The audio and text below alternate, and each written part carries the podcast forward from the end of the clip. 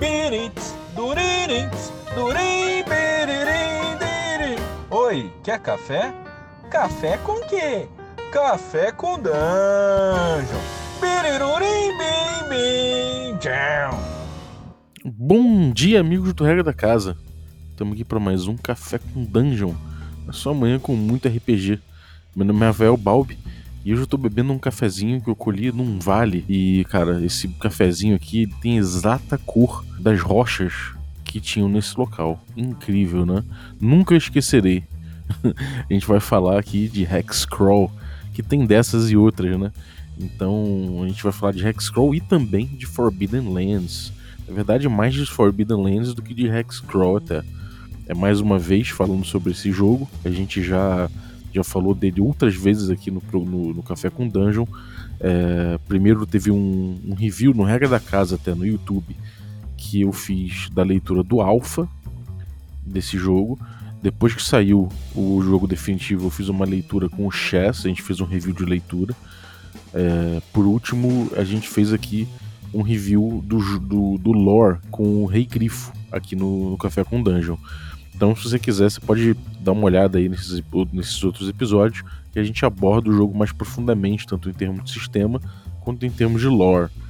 É, o que eu vou falar agora é uma crítica de jogo, né? E especificamente uma crítica é, em relação ao Hexcrawl. É, esse aqui é mais um quadro que a gente está estreando agora, e esse quadro se chama Review Sincerão. Nele eu vou sempre falar, pegar um jogo, pegar um, um, suplemento, pegar algum livro, vou dar uma lida, vou falar dos pontos positivos e pontos, pontos negativos, né? Obviamente eu vou dar minha opinião pessoal em relação a isso e eu espero que vocês ouçam como uma, uma opinião pessoal mesmo e não como uma, uma crítica definitiva a respeito de qualquer coisa. Uh, mas antes de a gente começar, eu vou pedir para que você considere se tornar um apoiador, um assinante do Café com Dungeon.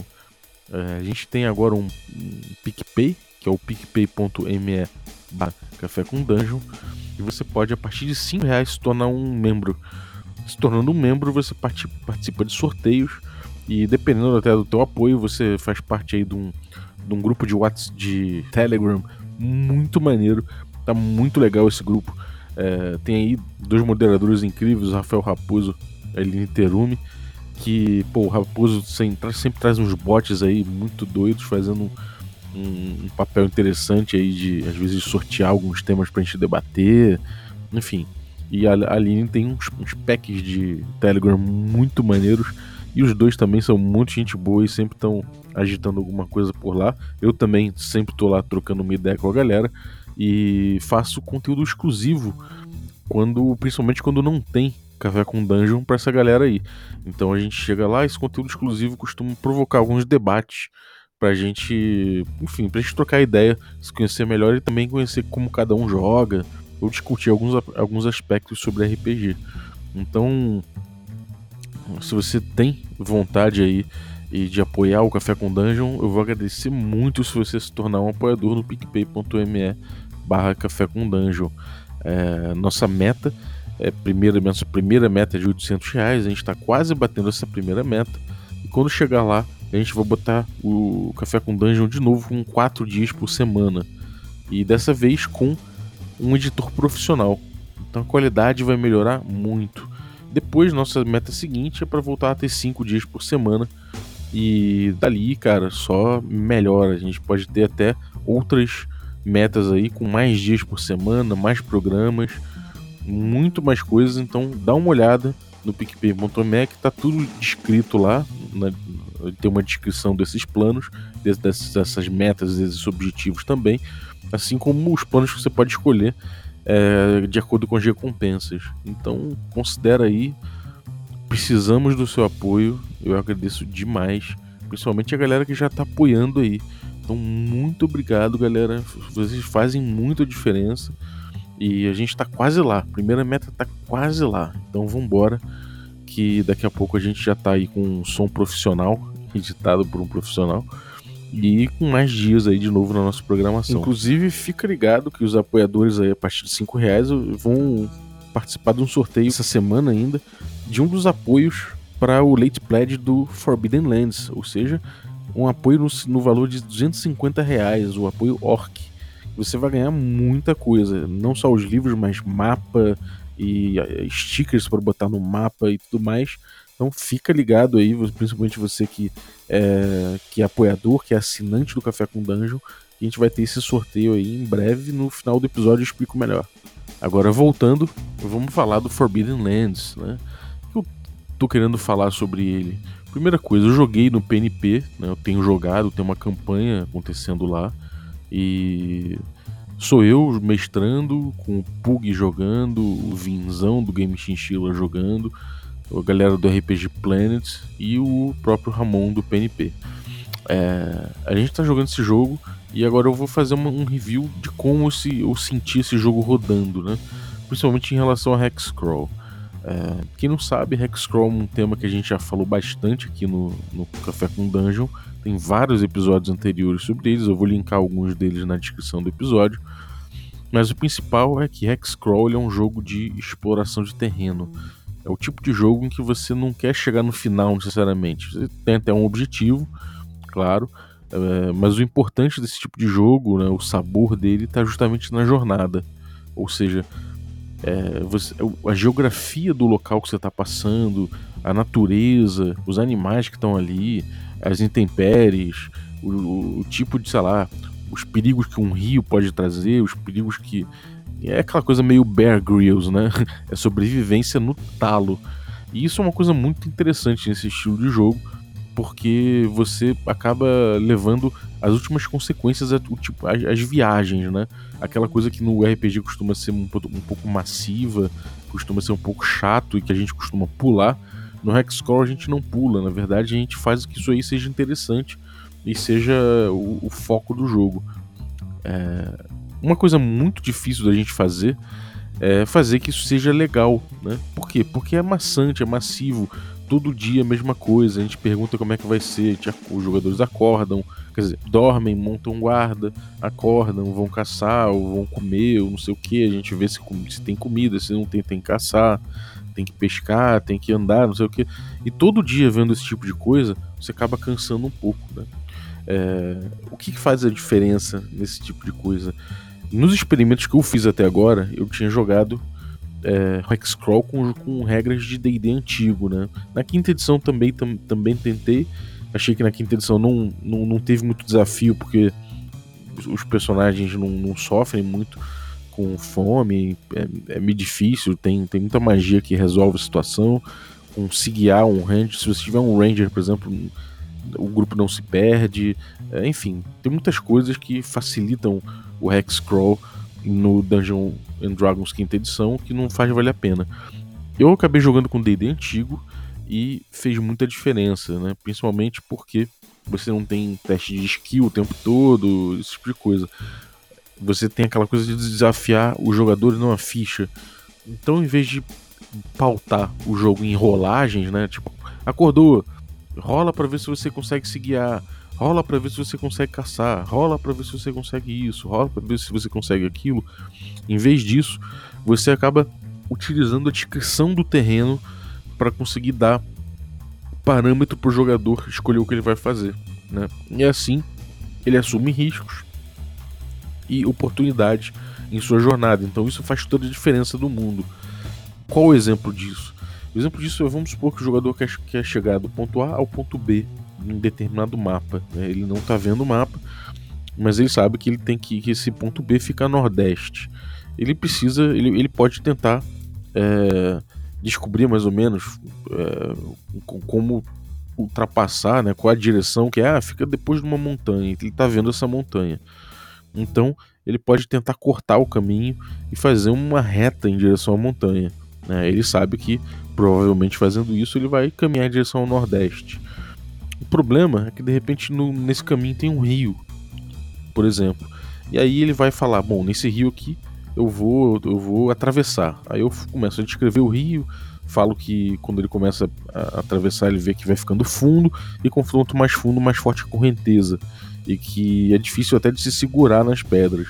Então ele volta, de repente pode ter uma ideia de atravessar com cordas, é, pode ser que ele perca alguns itens no caminho, de repente a mochila dele arrebenta, enfim. A gente apresenta um desafio e o jogador vai tomando algumas, algumas, algumas possibilidades e vai fazendo, tomando, assumindo alguns riscos, né? Claro que se ele quiser, ele pode contornar, ele pode seguir o rio até que de repente o rio possa ficar mais tranquilo de atravessar, ou de repente ele encontra uma ponte, ou de repente ele encontra um lugar que ele consiga pular melhor a coisa com cipó, sei lá. Enfim, é, o que acontece é que ele vai tomar decisões em relação a esse rio, né? É, o mesmo vale para um barranco, o mesmo vale para um para uma fenda, por exemplo, para um canyon, uma rocha que é intransponível, ele, ele vai ter que escolher. Se ele escolher contornar o rio, vai demorar mais, né? Porque ele vai ter que sair da rota dele, então ele vai ter que demorar mais para contornar esse rio. Pode ser que esse rio tome uma outra direção e ele se perca, ele não saiba mais para onde esse rio tá, tá levando ele, ele perca, perca a montanha de visão. Então isso pode levar ele a se perder, mas é tudo muito natural. Você vê que até aí a gente só brincou com decisões dos jogadores, não necessariamente com rolagens, né?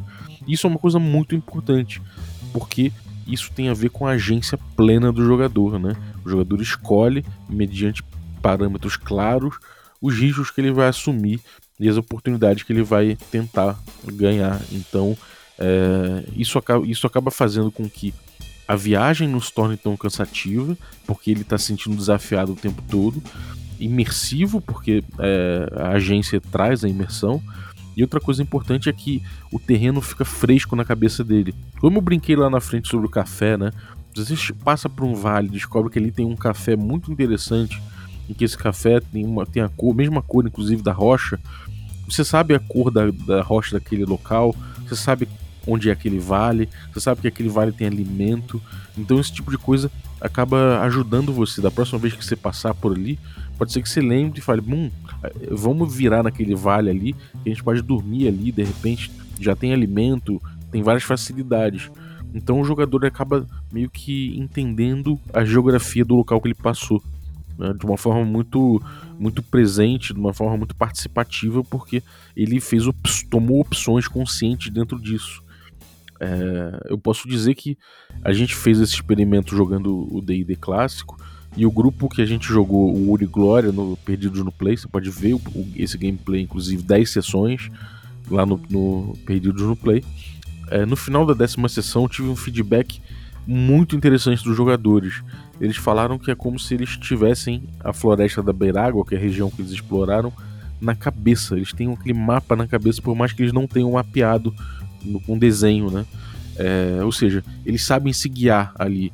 Você soltar aqueles jogadores ali no, na, na, na, floresta da Beirágua, eles sabem que se eles seguirem o rio, eles vão acabar num determinado local, que se eles atravessarem o rio, eles vão chegar de repente num barranco.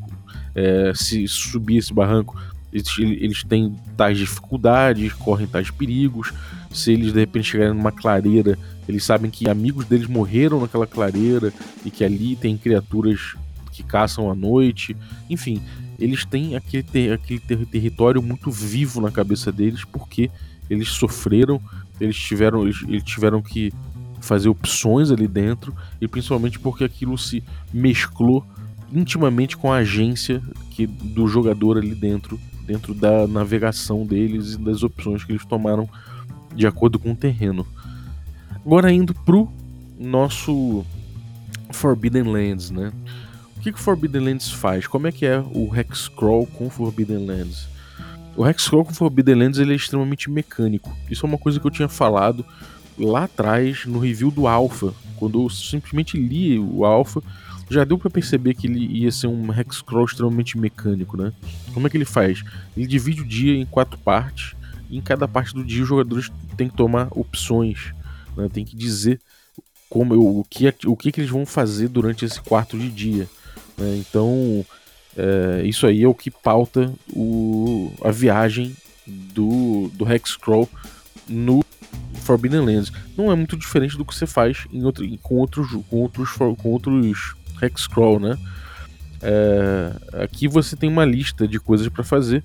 Uma que é hike, que é você é, vai, vai caminhando pelo, pelo mapa. Outro que é lead the way, que você você combina com o Hike e aí um, um, um, jogador, um personagem vai na frente fazendo a localização. Tem o Keep Watch, que você pode combinar com, com, com o Hike, né, que é a caminhada, que é para alguém manter ali a segurança do grupo no perímetro. É, você pode fazer Forge, que tem que, tem que parar para fazer, que é colher alguma coisa, pode ser água, pode ser ervas, alguma coisa assim na localidade. Você pode caçar também. E você pode pescar. Além disso, você pode acampar, você pode descansar, dormir ou explorar.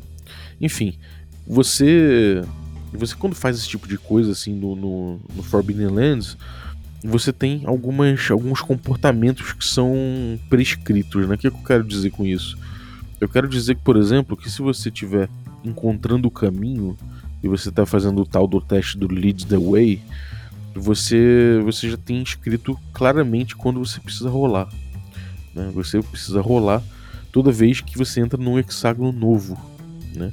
Então, o cara que está fazendo o Pathfinder, ele, ele faz um teste de survival. Se você for bem sucedido, você encontra um caminho viável dentro do hexágono e você se move sem nenhum problema. Se você falhar, por outro lado, você continua entrando no, no hexágono, o grupo continua viajando ali por dentro, mas você sofre uma coisa que eles chamam de mishap. O que é um mishap?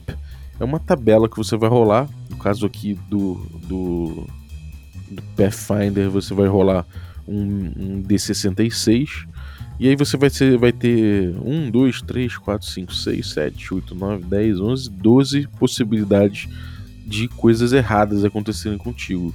E isso varia desde do, do, do, chão ceder debaixo do seu pé, porque você andou num, num local que tem areia movediça, você pode é, cair num terreno bloqueado, você pode se perder, você pode torcer o tornozelo, você pode fuder suas roupas, você pode ter um. tá num desabamento.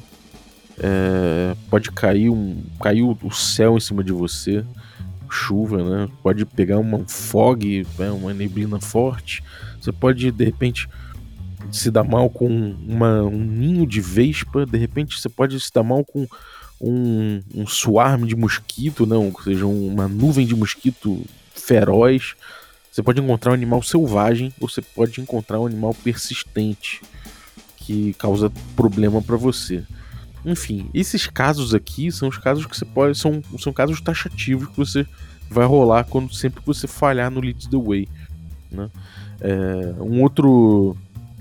Um outro exemplo que a gente tem aqui é o. Por exemplo, eu vou dar só um, um exemplo é o Ford, que é você catar água ou catar alguma coisa, algum recurso dentro de determinado território.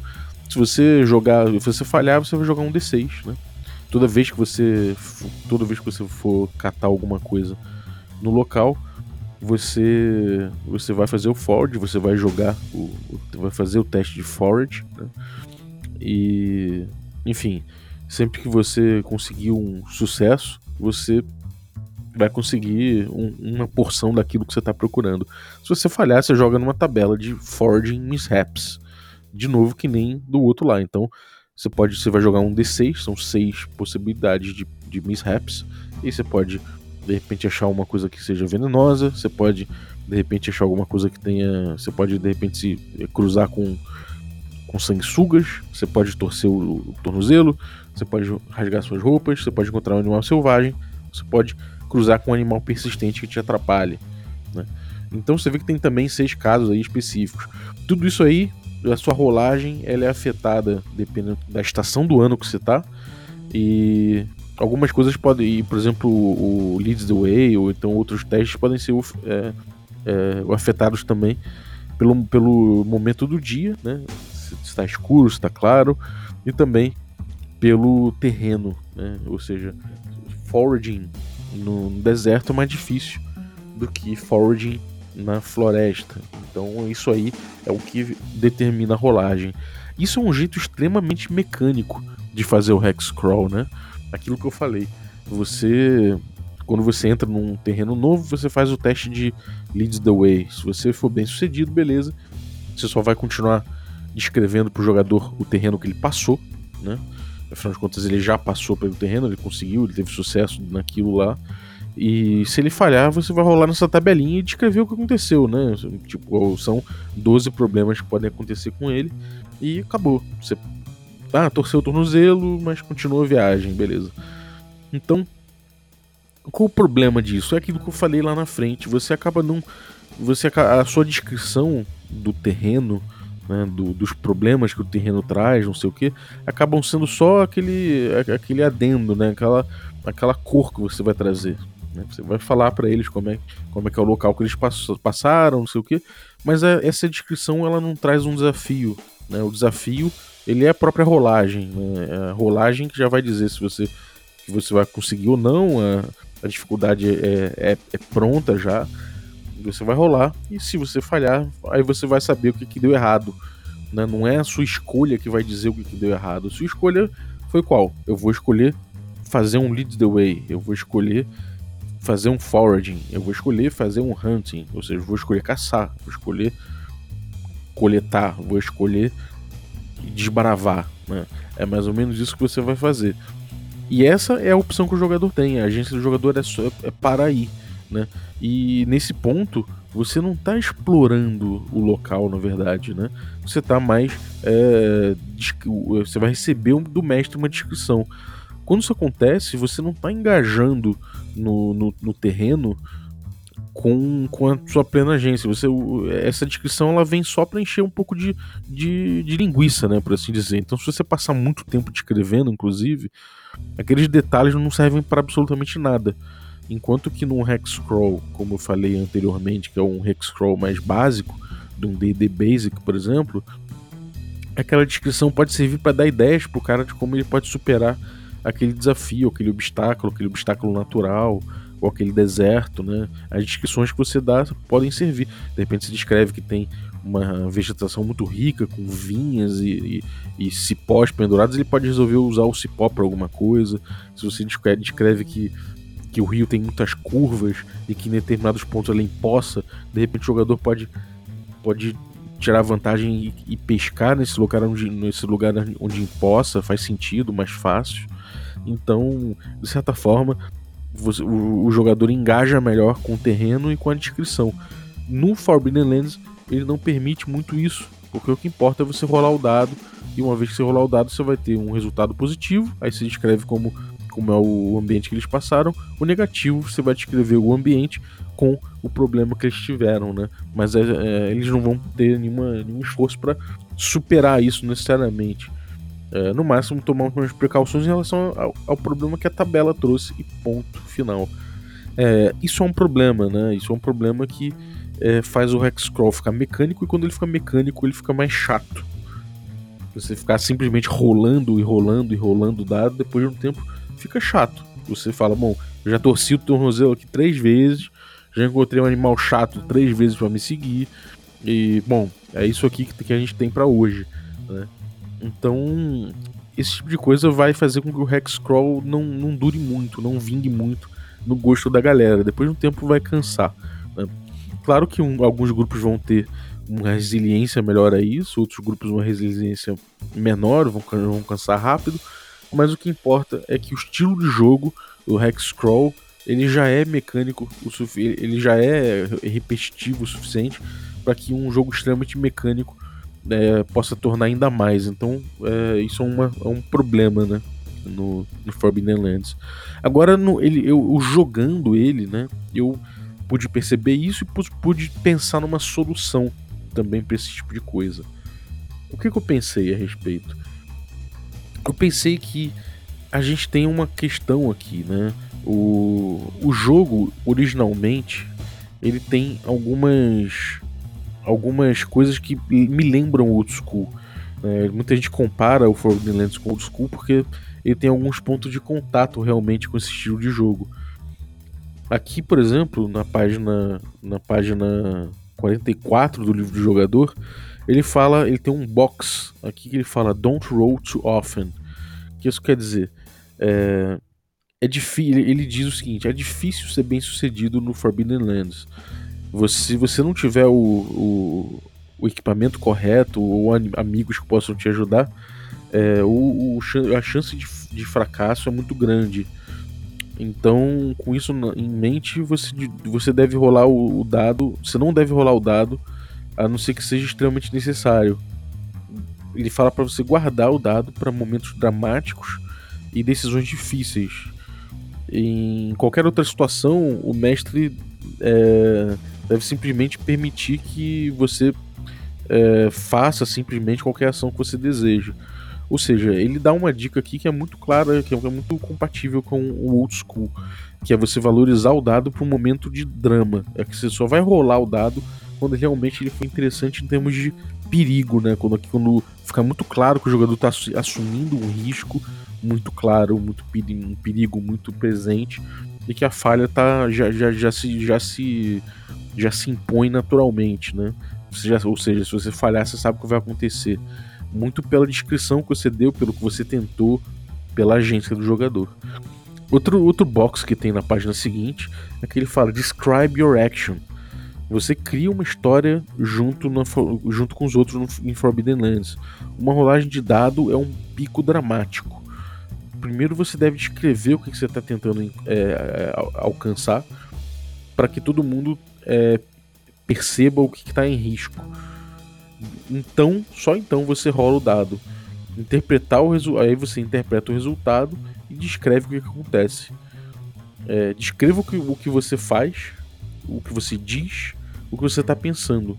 Se você forçar a rolagem, e aí a gente já falou mas, nos outros episódios o que, que é o forçar a rolagem, né? Mas descreva como. Ele pede para você descrever como acontece essa, essa, esse push in the roll, ou seja, essa, essa jogada forçada, né? Por que, que você se extenuou, por que, que você. Como você fez para para se doar mais aquela, aquela, aquela tentativa para conseguir. É... Faça isso você mesmo, não espere que o mestre faça isso, né? E o mestre deve, só deve parar você se você ir além dos resultados que você rolou.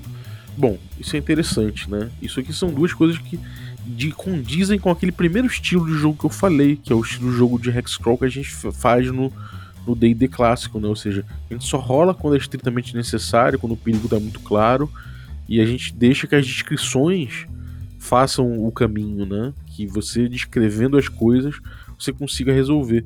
O problema é que isso não é muito compatível com o próprio texto dos testes de, de navegação do próprio Forbidden Lands. Como eu falei, o Leads the Way é taxativo ao dizer que toda vez que você entra num novo hexágono, você tem que rolar por aquilo. Se você, toda vez que você for rolar um hunting, você tem que rolar pelo seu hunting. Toda vez que você for rolar por um keep watch, você tem que rolar pelo keep watch.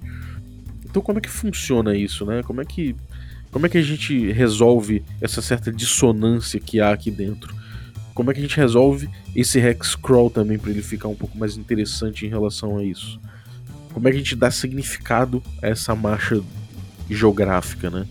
Bom, a, a, o, o, caminho que eu encontrei no Perdidos no Play, se vocês forem olhar lá, é, foi, o, foi o que eu pratiquei ali foi de sempre perguntar pro jogador. Aliás, primeiro eu decidi o seguinte: eu ia seguir a instrução do livro. O livro fala que você tem que jogar quando você entra num hexágono novo, você tem que rolar o Lead, o lead the Way. Então é isso que, tá, que vai acontecer. Toda vez que os jogadores entrarem num hexágono novo, eles jogam o Lead the Way. Aliás, eu fui até mais longe. Né? Se o jogador. É... Se o jogador não conhece o, o hexágono, ele vai jogar o Lead the Way. Eu mudei um pouquinho isso. Não é se ele entrar no hexágono novo, é se ele entrar num hexágono desconhecido. E se você já passou por um hexágono e você não conheceu bem ele, você vai ter que rolar da mesma forma. Né? O que isso quer dizer? Quer dizer que depende do jogador lembrar da descrição de como é aquele hexágono, quais características que ele se aproveitou para fazer uma boa navegação naquele hexágono ou fazer uma boa caçada, etc. Então o que, que eu fiz aqui? toda vez que um jogador faz uma caçada, por exemplo, no hexágono que ele, que ele nunca fez, eu falo: bom, então você rola o dado. É, vamos fazer o teste para ver se você caça. E aí ele faz o teste. Se ele for bem sucedido, você vai ver que eu perguntei isso lá no PNP várias vezes. Eu falo, ok, me conta com, como foi a sua caça, o que você caçou, né, dentro das quantidades rolagens, roladas, e principalmente me diz uma, uma lição que você aprendeu a respeito de caçar nesse hexágono, ou seja, nessa região. E aí o que acontece? O cara vai me dizer, pô, eu cacei, eu encontrei um, um sei lá, encontrei de repente um, um local que tem muitos coelhos. É, é, importante caçar em determinado momento do dia que aqueles coelhos eles estão, eles saem ali para se alimentar, ou de repente, de repente é bom olhar as tocas, ou de repente é bom deixar armadilhas. Enfim, ele vai me descrever como é a melhor forma de caçar naquele hexágono e que, enfim, enfim, ele descobriu como fazer aquilo. Então eu vou lá, anoto qual hexágono que eles estavam e anoto que naquele hexágono ali existem coelhos, que é melhor caçar assim, caçar assado, é melhor caçar de noite, blá blá blá. Se o jogador for caçar novamente nesse hexágono, eu pergunto para ele como ele vai caçar. E aí ele vai me dizer como é que ele vai caçar. Se isso, se a descrição dele bater com, com essa com essa com isso que ele falou, né, de como se caça naquela região, eu não vou pedir para ele rolar dado nenhum. Então eu vou falar que ele conseguiu uh, automaticamente, porque ele lembra, ele tirou proveito do conhecimento dele a respeito daquele local, né? Por outro lado, se ele estiver fazendo uma jornada e, e entrar num, num hexágono que ele já conhece, não vou fazer, eu não vou pedir que ele, eu não vou falar para ele, ah, você já conhece esse hexágono, então você não precisa rolar o lead the way. Eu vou perguntar para ele qual o caminho que você vai fazer dentro desse hexágono aqui. Se ele já passou por ali, então ele vai saber que de repente, seguindo aquele cânion e dobrando depois de uma cachoeira, é, ele encontra facilmente um caminho suave que vai levar ele através, da, através das, das pedras. Se ele não lembrar disso, aí eu vou pedir para ele jogar novamente um Leads Way e ele vai me falar é, alguma, alguma outra coisa, algum outro caminho que ele tomou que pode ajudar. Então, nesse caso, é, o que vai importar não é se ele está entrando simplesmente no hexágono novo ou não, é se ele lembra da descrição, se ele lembra, lembra do local. E dessa forma você vai fazer com que os jogadores engajem de maneira ativa e com a agência deles nesse, nesse ambiente, né? E isso vai fazer com que é, você dê significado para a marcha, para a geografia da coisa, para os desafios naturais, né? Isso é uma coisa que eu acho muito interessante e que realmente fez uma diferença. Eu acho que o pessoal, quando, quando peço, peço para eles fazerem recap, por exemplo, né, para falar o que aconteceu na sessão anterior, eles lembram de características geográficas, eles lembram disso de uma, de uma forma que eu acredito que eles não lembrariam se simplesmente a gente fizesse a navegação dura, rolando dado e dando descrição se eles foram bem sucedidos ou não, entendeu? É, eu acho isso muito interessante, eu acho que isso é, faz o Hexcrawl ficar mais vivo, Outra coisa, é, outro, outro problema que eu vejo aqui dentro do, do Forbidden Lands é em relação também à coisa da, a coisa da rolagem, né? Em relação ao mishap. Você vai rolar, fazer uma rolagem do que deu errado, né? Então, se você simplesmente rolar pelo que deu errado na tabela ali, você meio que não tá ligando a descrição que o jogador deu ao problema que ele pode sofrer. É, entende isso? Se eu lembro aquele exemplo que eu dei do rio. Se eu estou falando que o jogador que eu apresento, que ele está ele tá tentando atravessar o rio. Se eu descrevo os problemas que o rio tem, o jogador assume esse risco, ele sabe mais ou menos o que, que ele pode perder ali. Ele pode de repente ser levado pela, pela correnteza, ele pode ter itens levados pela correnteza, ele pode de repente se afogar ali, ele pode de repente, enfim, tem vários problemas que ele sabe que ele está assumindo, vários riscos que ele sabe que ele está assumindo. Isso tem tá completo de acordo com o que o Forbidden Lands traz na, na, no box onde ele fala Describe Your Action, que eu li anteriormente. O problema é que se, eu tô, se ele está falando isso, e aí eu peço para ele fazer um teste aqui, né, no caso, é, o teste que ele estaria fazendo seria de, de, de, de, Leads the Way, porque seria o teste primeiro que eu pedi para ele fazer. Assim que ele entrou no hexágono novo, eu não falei para ele, ah, então você tá passando por um rio, você tá fazendo isso, você tá fazendo aquilo. N não é opção dele, ele simplesmente rola o dado, né? Então vamos supor, ele entrou num, num local e ele não falou para mim que ele sabe, ele não sabe como, é, como navegar nesse local. Ele nunca passou por lá, então ele não sabe.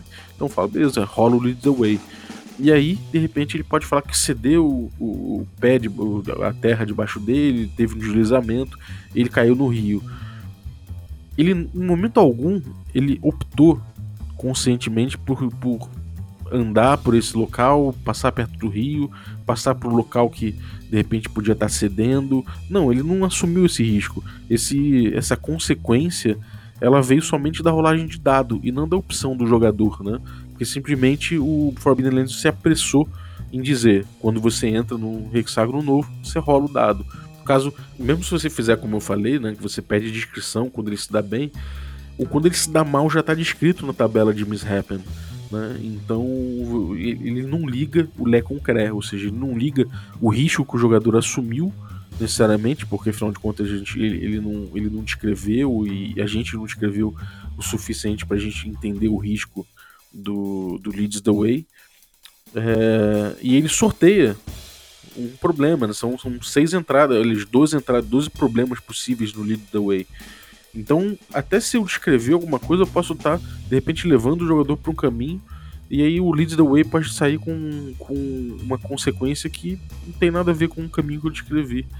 Né? Isso é uma coisa que me leva a descrever menos no início. para quê? Porque o mishap é, é, é, o que vai descrever sozinho o problema que aconteceu. Então, uma coisa que você pode fazer, de repente, você criar sua própria tabela de mishap, né, é, de acordo com o terreno que está andando. Isso é uma coisa interessante. É, de acordo com cada hexágono, você pode criar uma tabela interessante. Né? Você sabe que aquele hexágono ali é um hexágono que tem muitas rochas, essas rochas são sedimentares, então é fácil ter um deslizamento. Você pode ir, ir criando a sua tabela para isso. Ou então você pode, de repente, é, simplesmente botar o desafio, né, fazer o mishap de acordo com a descrição que você deu anteriormente. Isso mexe bastante com o próprio Forbidden Lands, mas eu acho que pode tornar interessante o teu jogo. Ou então simplesmente assume que, enfim, que essa questão aí da da, da agência do jogador na, nessa parte fica prejudicada mesmo e vamos seguir, rola a tabela ali e é isso. Eu até recomendo isso porque é o seguinte, eu percebi com o tempo que não é tanto esse barato da exploração de terreno que é o barato do Forbidden Lands. O que vai dar sentido à exploração no Forbidden Lands não é tanto a geografia e os desafios que você vai encontrar no caminho como seria num Hexcrawl clássico. Mais tarde, eu dando uma olhada no suplemento aqui do Raven's Purge, que é um suplemento de campanha do, do Forbidden Lands, eu vi que ele tem um lore, né? ele tem um metaplot muito interessante. É até um dos princípios do jogo, né? O, no livro do mestre ele fala bem disso é que o mestre ele tem que é que é, é imperativo pro mestre que ele acople um pedaço de lore em cada, em cada coisa, em cada descrição que ele der, em cada momento que os jogadores viverem. É, isso também é muito nítido nos encontros planejados já e também nos pontos de interesse. Ou seja, o que dá sentido para a viagem e para essa exploração dentro do Forbidden Lands é você descobrir uma terra nova que tem um lore todo particular. E esse lore particular você vai descobrir justamente explorando, né? viajando e se colocando em regiões que você ainda não foi. É, junto disso existe uma arqueologia, uma possibilidade de encontrar é, artefatos lendários e, e esse tipo de coisa é muito interessante dentro desse jogo. Ou seja, o que vai dar sentido não é aquilo que a gente procura no Hexcrawl clássico, né? O que vai dar sentido é esse lore, é esse metaplot. Então recomendo demais que você jogue Forbidden Lands com os complementos de lore, né? Ou seja, com o Raven's Purge, né? Que é o expurgo do corvo e outros cenários aí, aventuras prontas, porque aí ele já vem com, com esse lore já acoplado, né? Ou que você tente é, dar a todo momento esse peso do lore no jogo, porque é isso que vai fazer o, o jogo realmente brilhar. Né? Ele não é um hexcrawl brilhante só pelo hexcrawl. O hexcrawl dele é mecânico, é um pouco chato. Você vai dar o brilho da coisa com esse lore acoplado a todo momento. Então, quando eles passarem por uma cordilheira, essa cordilheira tem uma história, alguma coisa aconteceu ali. Quando eles passarem por um lago, é importante que aquele lago tenha acontecido alguma coisa, eles achem alguma coisa ali ou que aquilo ali tem algum significado dentro do lore. E é assim que você vai gerar um significado para os jogadores, ainda que não seja tão. É, enga não engaje tanto quanto, obviamente, os perigos né, que os jogadores podem assumir ou não dentro de uma viagem no Hexcrawl tradicional. Ainda assim, você tem algum elemento que engaje aí. Outra coisa que, que a gente pode falar é que essa, essa viagem, né, que, que tem sentido você descobrindo lore, ela acaba levando você para uma dinâmica um pouco menos hex crawl e um pouco mais point crawl, ou seja, você vai acabar lembrando mais dos pontos de interesse do que da região em si, né? Você vai lembrar cada região pelo ponto de interesse que você descobriu e pelo lore associado. Isso é uma coisa que leva o jogo a uma dinâmica um pouco mais point crawl do que hex crawl. Então talvez essa, essa seja uma dissonância que os autores não perceberam, né? Mas se eu fosse retrabalhar uma segunda edição do Forbidden Lands, eu abandonaria, pode ser polêmica essa, essa afirmação, mas eu abandonaria o hex crawl e transformaria o meu jogo num point crawl. É, eu acho que não faria diferença. É, claro que você perde um pouco dessa, dessa brincadeira aí de, de, de, passar os dias, de dizer o que você vai fazer todo dia e toda noite, mas no fim das contas eu acho que o jogo vai ficar mais interessante porque ele propõe que é brilhar com o lore específico de cada ponto de interesse, de cada local interessante, de cada encontro mais relevante, né? Então, sabe, o legal do, do, do Forbidden Lands não é você de repente cruzar com um local que é um hunting ground, uma matilha de lobos. Não, é, não é isso. Barato não é esse. Barato é de repente você encontrar ali uma tumba de um, de um rei antigo e você violar a tumba e de repente esse rei acorda e, e sai na porrada contigo. Você descobre quem é esse rei, o que, que ele fez ali, qual a importância dele pro metaplot, enfim. Esse tipo de coisa que eu acho que faz o, o jogo brilhar. E isso é aquela coisa que você não precisa ter um mapa detalhado cheio de hexágono. Você pode ter um mapa onde você tem uns pontos, você diz aqui, bom, aqui eu encontrei uma tumba de um rei. E aí você continua a viagem e fala, aqui encontrei uma vila de canibais. E aí continua a viagem, e aí seu, seu mapa vai ser um monte, um monte de pontinho de interesse interligado, que eu acho que faz mais o tipão desse jogo aqui. Mas, enfim, se você quer uma experiência de Hexcrawl é, um pouco mecânica e não liga para isso, acho que é, vale a pena também. E se você liga, você acha que é um pouco chato essa experiência mecânica, adota essas soluções que eu trouxe aqui, que eu acho que vão dar um, um sabor interessante, vão despertar um pouco mais de agência para o jogador, né? Porque ele vai ter que lembrar um pouco mais da descrição daquele local ali, isso vai fazer mais sentido na cabeça de cada um deles. Mas é isso. É um livraço, é um jogaço. O, o, as críticas que eu trouxe eu acho que de, de forma alguma é, são elas prejudicam o jogo, ele é muito legal, só acho que você consegue curtir melhor o Hex Crawl, tecnicamente falando, se você fizer isso que eu falei, né? É... Experimenta e depois me fala, né? Se você tem experiência diversa da que eu tive com Forbidden Lands também, sou todo ouvido, vamos trocar ideia a respeito dessa experiência aí. No mais, é... o Forbidden Lands ainda tá agora em, em financiamento coletivo, ele está em late pledge agora, então você pode você pode ir lá no catarse.me barra Forbidden Lands LP, é, né, que você consegue ainda apoiar o, esse jogaço aí, que é um, cara, acho que uma das coisas mais interessantes desse jogo é que ele é um produtão, né? Você pega, ele tem um mapa lindo, ele tem. Os livros são lindos, as ilustrações são muito fodas para essa ilustração daquele jogo antigo, né? O do Ian Livingstone, aqueles livros jogos, aquele. É, aqueles jogos de aventura que você tinha antigamente de 2D6, né? Então, esse, esse, feeling old school dele é muito interessante. É, mas o que? Você tem. É, eu acho que é, os props dele são demais, brilham as cartas de combate, os dados, tudo isso é muito interessante e o lore é muito bem feito realmente. Então, cara, eu recomendo muito você pegar esse, esse jogo porque ele realmente vai te trazer muita diversão. Isso eu tenho certeza, independente do, do, do estilo, né, e, do, de tudo, toda essa discussão que eu trouxe, eu acho que é um produtaço que vale muito a pena. Então, é, considere apoiar aí o, o, o Catarse porque é um jogaço e merece tua atenção.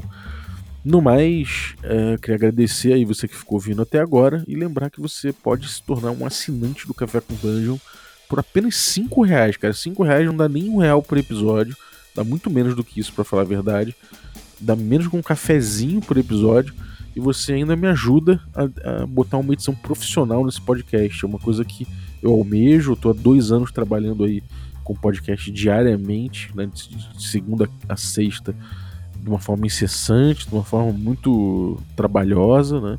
E que agora eu quero fazer esse podcast dar um passo à frente. Então considera aí e você vai ter muitos prêmios, vai ter muitos, é, muitas recompensas aí de acordo com o seu apoio.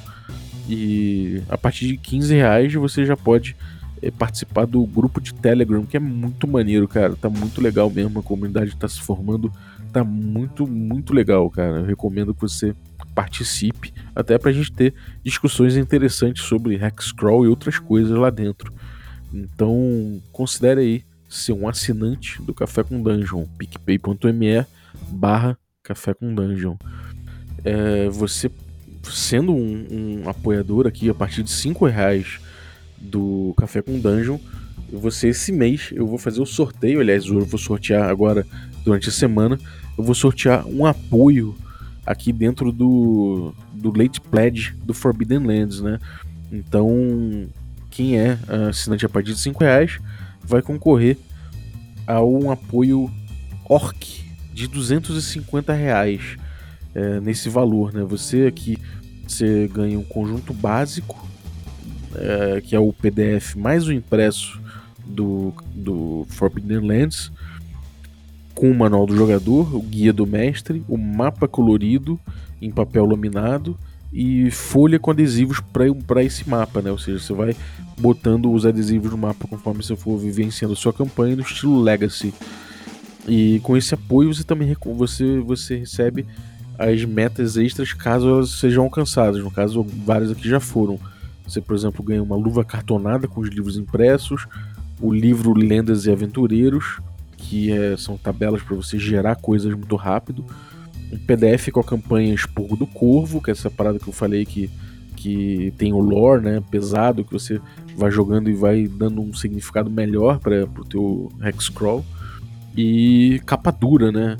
é, que é um, um couro falso, né? Uma, um fox. Então é muito legal, muito bonita, é justamente a cópia que eu tenho. Então esse tipo de coisa já está aqui em Elite Pledge, né? Eles já estão em, em 2.880% da meta, ainda faltam 30 dias e já tem muita coisa batida. Então, galera, só alegria daqui para frente, cara. Tem inclusive aí o pináculo de Ketzel e outras coisas aí que podem é, esquentar nesse financiamento, então corre lá.